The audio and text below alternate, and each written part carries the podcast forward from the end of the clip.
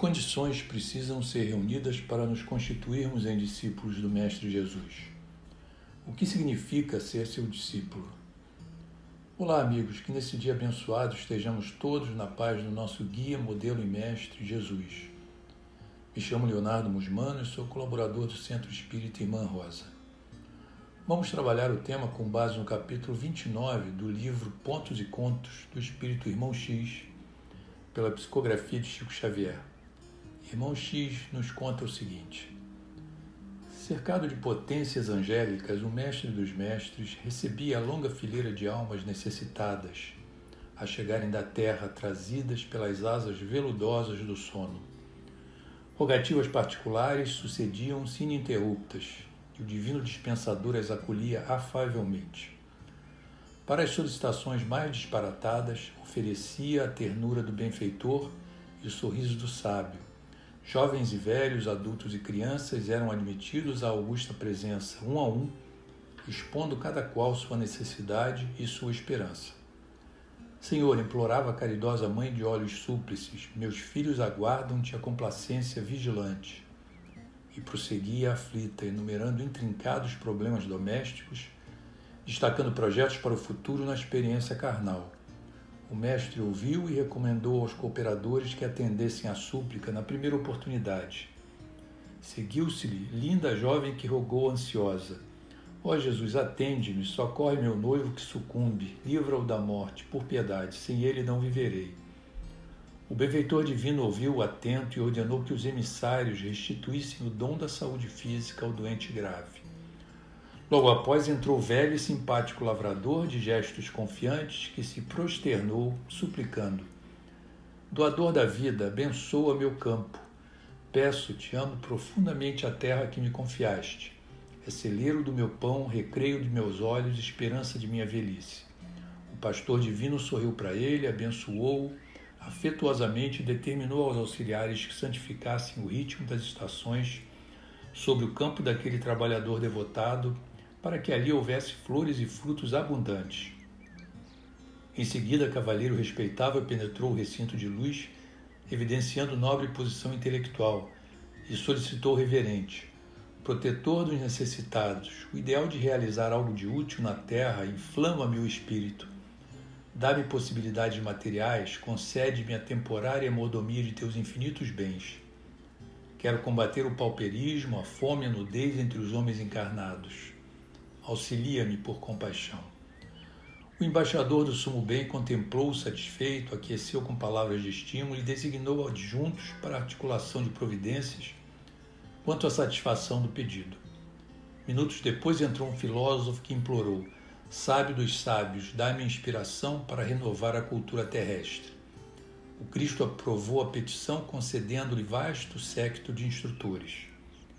E a legião dos suplicantes prosseguia sempre, movimentada e feliz, valendo-se da visita providencial do celeste benfeitor às sombrias fronteiras da carne. Jesus atendia sempre, ministrando incentivos e alegrias, graças e consolações, determinando medidas aos assessores diretos. Em dado instante, porém, o círculo foi penetrado por um homem diferente. Seu olhar lúcido falava de profunda sede interior. Seus gestos respeitosos traduziam confiança e veneração imensas. Ajoelhou-se humilde, estendeu os braços para o emissário do Eterno Pai e, ao contrário de quantos lhe haviam precedido na súplica, explicou-se com simplicidade: Senhor, eu sei que sempre dais, conforme nossos rogos. Ante a estupefação geral, continuou: Há quase vinte séculos ensinaste-nos que o homem achará o que procura e receberá o que pede. O divino orientador ouvia comovido, enquanto os demais seguiam a cena com admiração. O visitante reverente deixou cair lágrimas sinceras e prosseguiu. Vezes inúmeras tenho lidado com o desejo e a posse, com a esperança e a realização, nos círculos transitórios da existência carnal.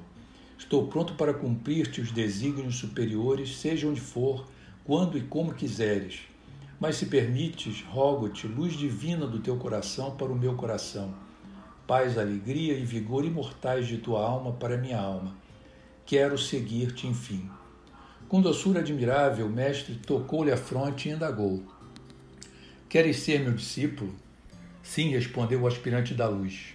Calou-se o Cristo, verificando-se intervalo mais longo e considerando que todos os pedintes haviam recebido gratificações e júbilos imediatos, o aprendiz perguntou: Que me reservas, senhor?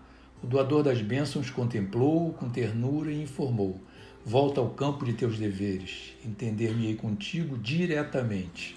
E depois de um silêncio que ninguém ousou interromper, o mestre concluiu: Reservar-te-ei a lição. Completa, irmão X.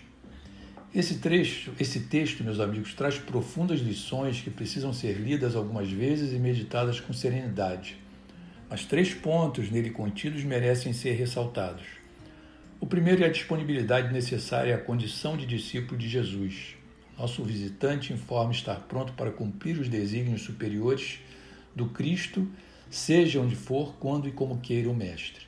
O segundo é o firme querer necessário para a decisão de seguir o Mestre. O terceiro e último ponto de destaque é o fato de Jesus mencionar que se entenderia diretamente com o visitante. A partir daquele momento seria uma relação direta entre mestre e discípulo. Sabemos todos que esse processo de despertar demanda tempo e amadurecimento de nossa parte e Amélia Rodrigues, no capítulo 24 do livro psicografado por Divaldo Franco, chamado Até o Fim dos Tempos, nos deixa uma mensagem consoladora ao dizer o seguinte: Embora ainda permaneçam algumas sombras teimosas, ele, o Mestre, continua aguardando-nos até o fim dos tempos. Tende coragem, despertai e segui adiante ao seu encontro, haja o que houver. Muita paz a todos.